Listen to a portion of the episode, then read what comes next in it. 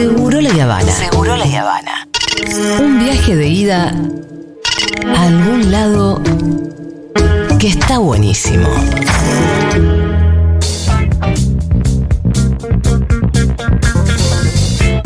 Bueno, les quiero avisar, recordar que hoy hay un streaming en vivo. Se llama Pase lo que pase el programa. Obviamente fue definido antes de los resultados y se va a llevar a cabo. Esta noche lo vamos a hacer en vivo desde la terraza de Junta. Lo pueden ver por el canal de YouTube de Futurock si es que no quedaron ahí anotados para ir a la terraza de Junta. En ese caso nos van a ver en vivo. Bueno, vamos a estar con Juana Morín, Seba Cazón, Poli Sabatés, quien les habla y un montón de invitados, pero sobre todo nosotros. La radio. El Pitu, por ejemplo, va. No sé, porque termina a las 11. Ah, y- bueno, ahí vemos. Yo creo que, yo Sí, no me- estoy seguro, creo que voy a estar. Fito que voy a va, estar, sí, ok. Fede va, Voy a estar. yo voy. Bien. Y mucha gente más. Bueno, em, para encontrarnos, sobre todo, seguir conversando como lo venimos haciendo. Hoy eh, queremos hablar con gente que sabe más que nosotros, con gente que ha pasado por algunas otras batallas. Así que hace un ratito nos hizo muy bien hablar con Pedro Zamorido y estoy segura que me va a venir muy bien hablar un ratito con Dora Barrancos, con quien estamos en comunicación. Dora, ¿cómo estás? Ah, gracias. Ojalá, ojalá. Gracias a ustedes, a vos especialmente, Igual querida, tampoco en este momento. Sí. Eh, me hace bien solamente la experiencia, no te, no te voy a pedir que me finjas demencia o que me digas, Julita, vamos a estar bien, vos... eh, No, no, no, no, no, no. Es que no vas a arrancar semejante declaración, no. Eh, bueno, la verdad es que ayer fue, yo creo que el sentimiento mayor, porque Sí. he estado entre la congoja, voy a decirlo públicamente, sí, y el otro sentimiento, que es el estupor. Eh, se dice que el sentimiento que tenía el pueblo chino cuando veía al emperador, lo dice una alta, larga bibliografía, es estupor, ¿no? Es un sentimiento que es muy difícil de desentrañar desde el punto de vista de su lógica eh, más, eh, yo diría, más concisa, ¿no? Es un sentimiento que eh, eh, produce como una erradicación, como un fuera de sí, ¿no? Claro, porque el Entonces, estupor denota que no estás, bien, no estás pudiendo saber qué es lo que pasó. Exactamente, se trata de que es como si de repente, no te digo que la metáfora sea para instalar, este, viene un rayo en un día de sol ardiente, ¿no? No digo que sea por ahí porque había algunos pronósticos, había algunas, yo diría algunas señales, pero era inimaginable. Me parece que aún para la gente que tenía mucha precaución, que siempre anda con constelaciones un poco remisas, por así decir, pero jamás la magnitud, jamás la magnitud. Ahora, obviamente, hay dos, quien te habla se va a dividir en dos. Una es el ser humano común y corriente, ¿eh? y sobre todo esa esfera de, yo diría, de eh, apuesta positiva. Y bueno, entonces eh, el estupor todavía me tiene, pero al mismo tiempo la otra que te habla es la figura que tiene obligaciones y responsabilidades de eh, desentrañar el orden de los fenómenos, por lo menos aproximarnos más. Y a mí me parece que todavía es un poco temprano Sí. porque estamos muy, muy, muy sujetos a una esfera de emotividad eh, que es, eh, yo diría, inescindible de nosotras en este momento. Así que, y me parece que también hay que hacer, eh, hay que salir de, a mí me parece, ¿no? Esas conjeturas un poco rápidas y de cierta banalización. ¿Eh? No, a mí no me gusta mucho. Yo creo que el- eh, estos públicos votantes son muy, muy, muy heterogéneos. Y sí, las ciencias sociales tienen ahora un cometido muy importante, Sí. ¿no? Esto, a ver, ¿por qué la gente vota contra sí? Que es una pregunta que siempre una se ha formulado. ¿Por qué la gente tiene de repente un ánimo que lo lleva a la servidumbre voluntaria sin proponérselo tal vez, sin imaginar toda la red, toda la malla que eso significa, ¿no? Eh, ¿Por qué pueblos originarios pudieron votar contra Oconu a favor de una figura que ha venido sosteniendo Elia, la vicepresidenta electa, que va a hacer una de las primeras medidas, va a pedir la derogación de la ley porque protege el orden dominial de los pueblos aborígenes. Lo ha dicho varias veces.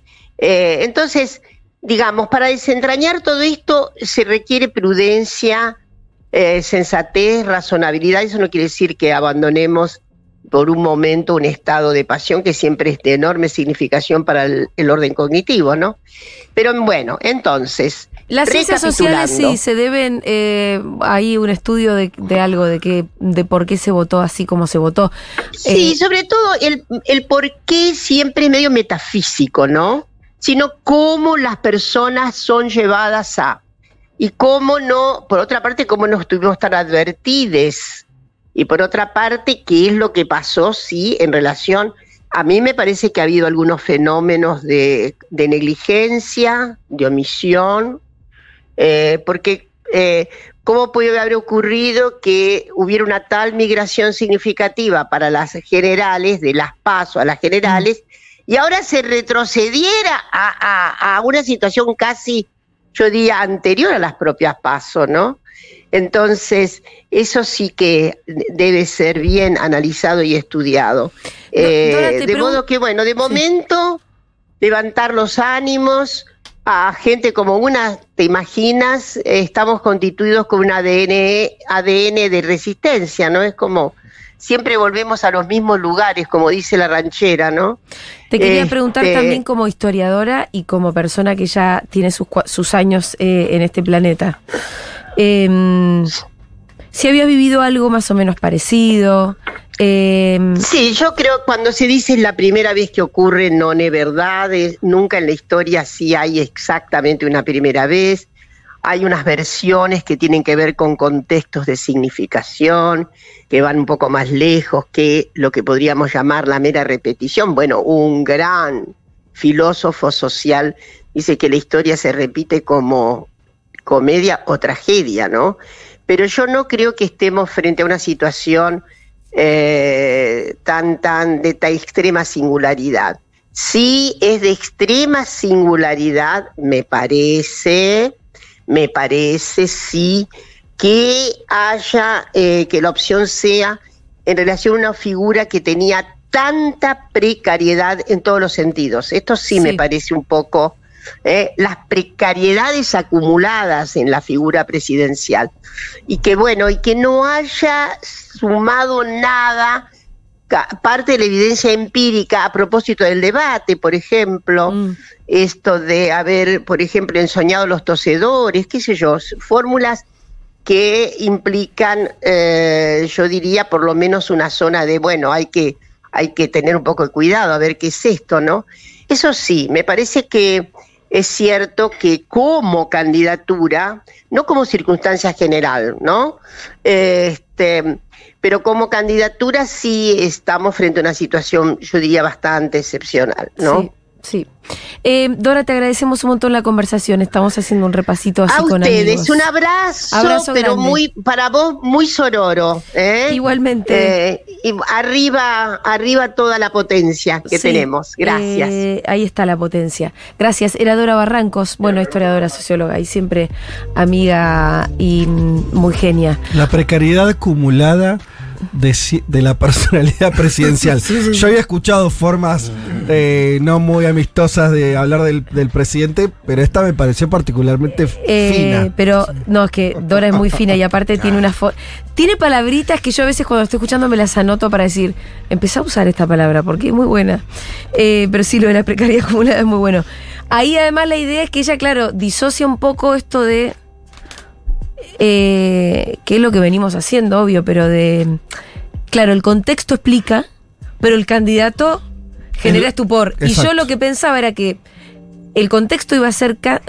tenía que ser inevitable que ganara cualquier candidato que se opusiera a este contexto. La única oportunidad tenía que ser esa precariedad acumulada de características, ¿no? Eh, de mi ley. Eso era lo que nos podía salvar.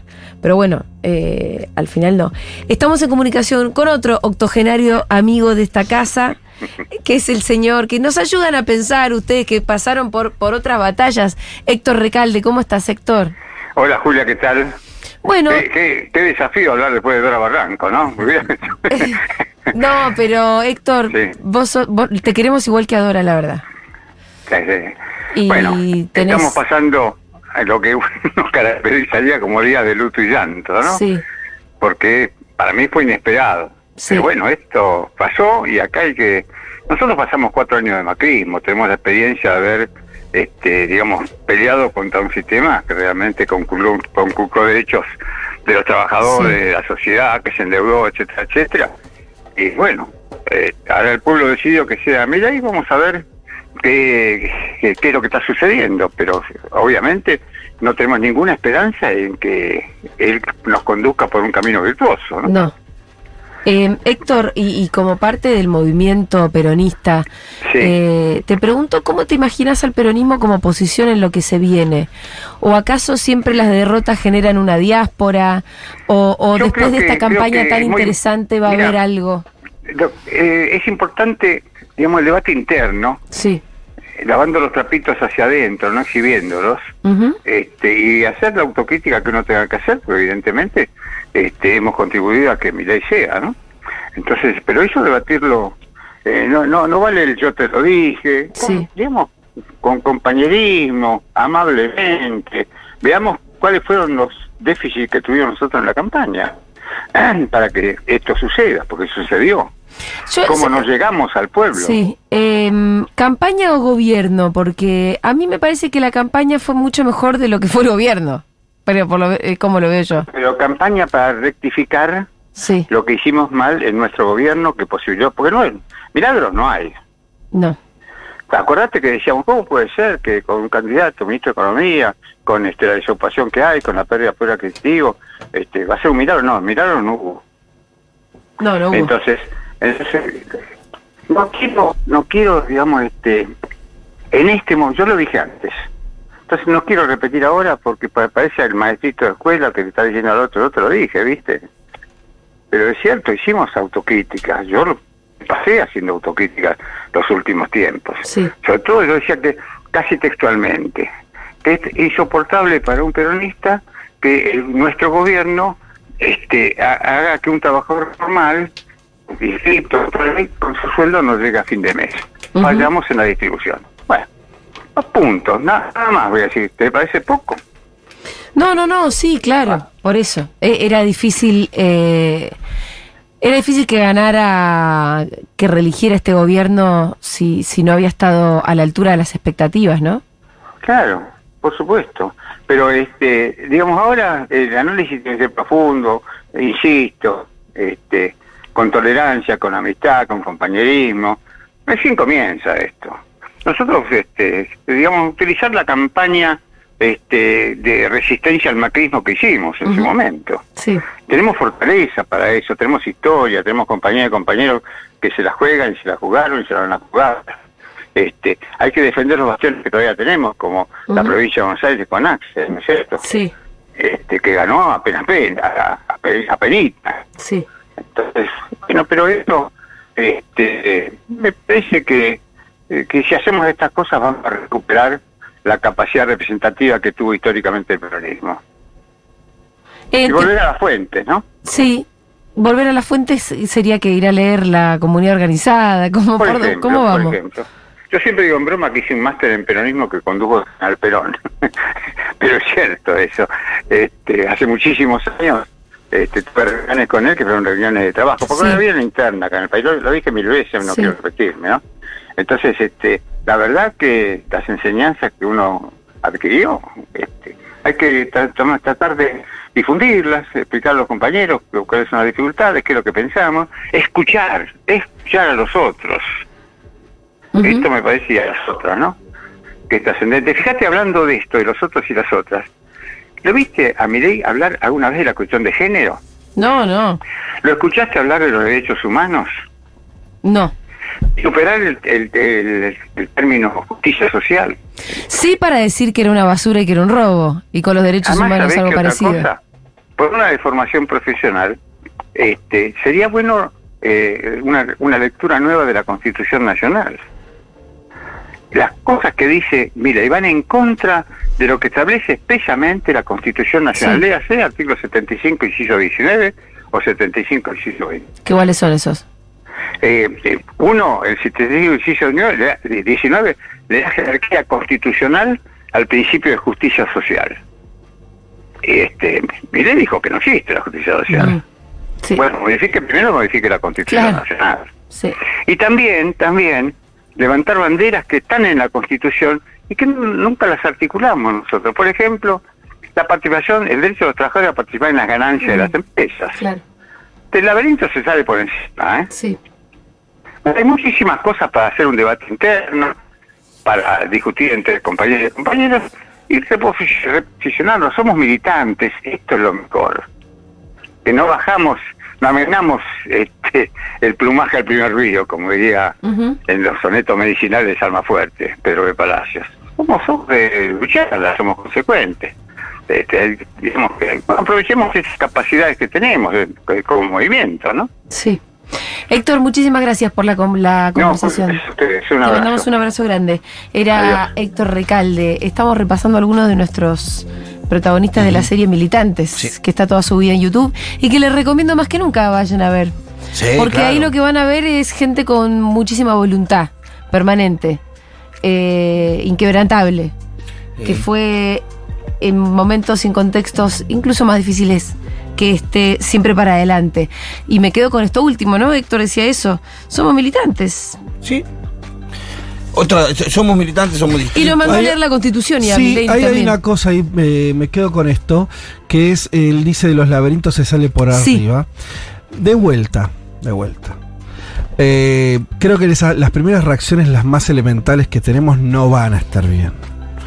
Cuando mm, él dice de salir por arriba, me parece, y, y- y- y- y puso ejemplos de la Constitución para decir, bueno, el tema de la justicia social no es solamente un discurso del peronismo, es algo que está plasmado.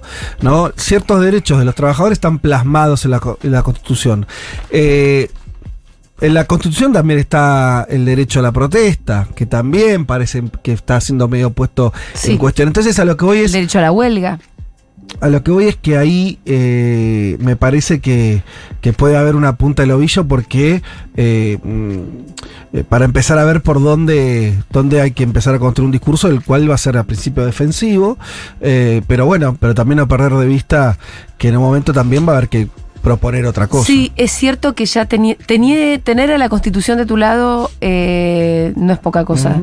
Y está bien, porque ellos mismos son muy reivindicadores de las ideas de Alberto y todo. Que bueno, hay muchas que, Sí, están- que son de esa época. Inclusive ayer en su ame- amenaza explícita él habla de dentro de la ley todo, fuera de la ley nada.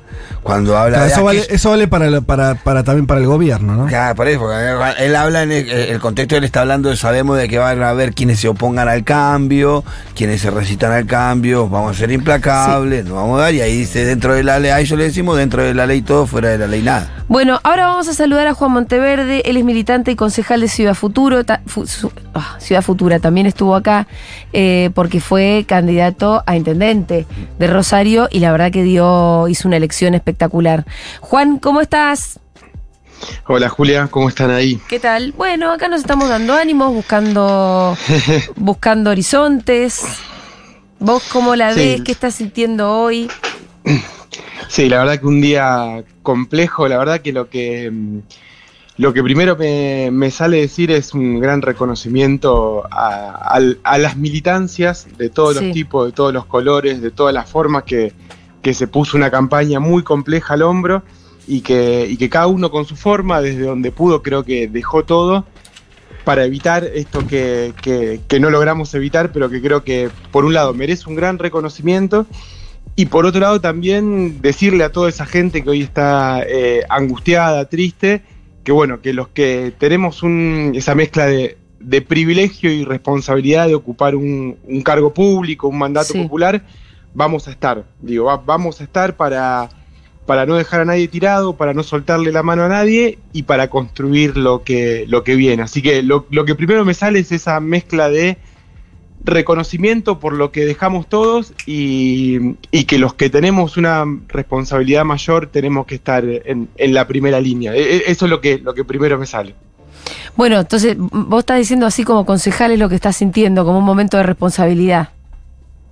Sí, porque creo que también, a ver, eh, no, no, eh, pasó muy poco tiempo, digo, Sí. me parece que también, eh, digo, yo recién fui, fui a buscar algo, salí de, de mi casa a buscar Sí. algo para comer y yo tengo el auto lleno de boletas de masa todavía, o sea, está- es como que eh, está todo muy, muy, muy a flor de piel. Claro, claro. Pero sí me, pero sí me parece importante antes como evitar cosas, digo, primero evitar enojarse con la gente, digo, en esto de que el pueblo es maravilloso cuando nos vota a nosotros y se equivoca y, y es engañado cuando vota a otro, yo creo que eso hay que, hay que evitarlo, Eh, creo que hay que entender las razones profundas de, de lo que estamos viviendo.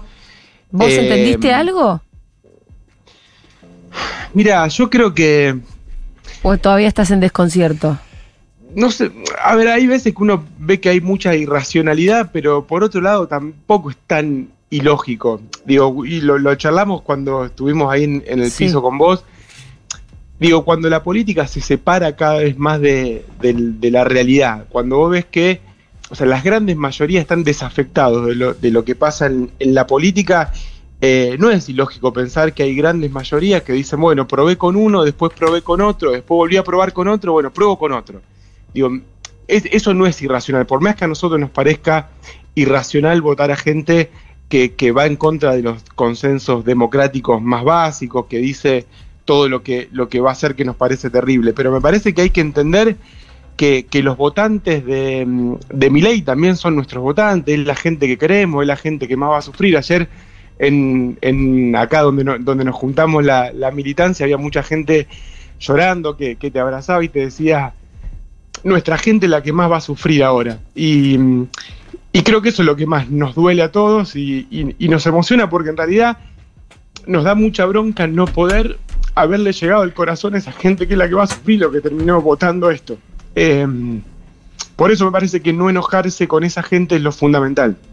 Y, y decir que tenemos la responsabilidad de, reconstruir el futuro eh, y que lo vamos a reconstruir desde esta visceralidad, porque tampoco yo creo en, los tirapostas, viste que ahora aparecen los que ya la tenían clara, ya sabían cómo iba a salir todo, y nada, creo que, la historia se escribe con de estas maneras, de estas derrotas, y creo que lo que la tarea que toca es imaginar el futuro. Me parece que ahí hay algo que dice García Linera que, mm, que quizá obviamente en este momento de, tanto dolor es difícil de visualizar, pero que dice que vivimos en, en tiempos extraordinarios y que hacer política en estos momentos tiene un grado de, mm, de audacia importante. Dice, él, dice que, que ni nosotros ni ellos, o sea, ni el neoliberalismo ni nosotros tenemos Mm. la capacidad hoy de construir los horizontes predictivos, le llama Sí. decir, decir cómo va a ser el futuro Sí. y que, y que Milei tampoco lo sabe. De hecho, en su discurso inaugural como presidente electo dijo que venía a llevar adelante la idea del siglo XIX. Sí. O sea, ellos tampoco tienen claro. no, cómo la va a verdad ser que el de futuro Bueno, tiene poco.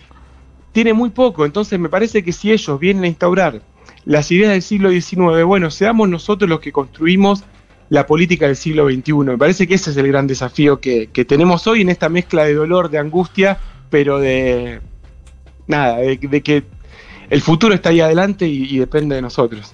Juan, ¿qué tal? Te saluda Federico Vázquez. Eh, ¿Cómo estás? Bien, eh, ¿cómo te imaginas siendo un poco a la, a la política y a vos como, como un dirigente muy importante de Rosario? Eh, ¿Te imaginas que viene un momento de articulación con, con sectores muy distintos, de los que obviamente mm, van a estar en la vereda enfrente de este gobierno? ¿Te parece que hay un momento de, de- atomización? ¿Se puede evitar esa atomización? ¿Qué te imaginás? Sabe- obviamente que es, es muy temprano, pero bueno, vos sos dirigente, eh, supongo que más allá del- del- del- de la tristeza con la que se te escucha, estarás también pensando en términos de, de lo que se viene. Sí, a ver, yo creo que le dedicaría más tiempo a, a construir con, con la sociedad. Me parece que, el, que el gran, la gran deuda que tenemos en, de este lado del campo es construir en la sociedad. O sea, el neoliberalismo es muy bueno porque gana o pierde elecciones, pero permanentemente está trabajando y construyendo en la sociedad, por eso logra, logra construir un sentido común neoliberal más allá de los, de los gobiernos. Yo creo que la etapa que viene es construir en la sociedad, obviamente articulando, cuando yo decía esto, bueno, lo- donde nos toque estar, digo, desde mi humilde banca de, concejal de la ciudad de Rosario, digo, hasta imagino al gobernador de la provincia de Buenos Aires estar en, en el frente de batalla y yo creo que la clave es construir lo nuevo y no emparchar lo viejo. Me parece que, que esto tiene que ser un quiebre. A ver, cuando, cuando estuve ahí en, el, en, en la radio y les, y les contaba que habíamos nosotros hace 10 años empezado a construir un partido nuevo, un partido político nuevo, que veníamos de la crisis del 2001, que entendíamos que acá lo que se agotó es una lógica de construcción política que construye demasiado en la política y en el Estado y poco en la sociedad. Bueno, creo que lo que viene es eso, es, re- es reconstruir una, una nueva red, una nueva trama que tiene que estar en permanentemente diálogo con la sociedad, con lo que pasa abajo, más que con lo que pasa, con lo que pasa arriba.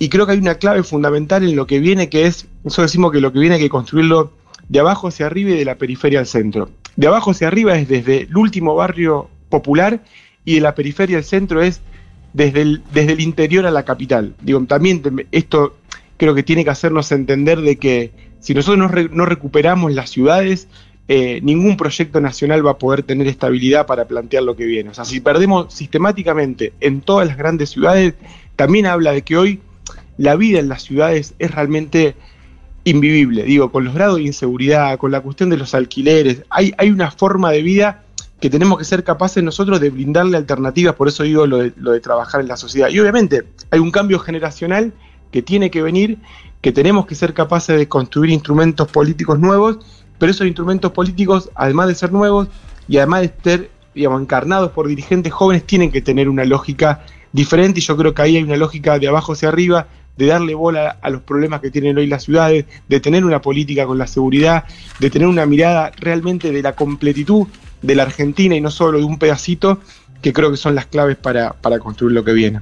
Juan, muchísimas gracias. Te mandamos un abrazo enorme.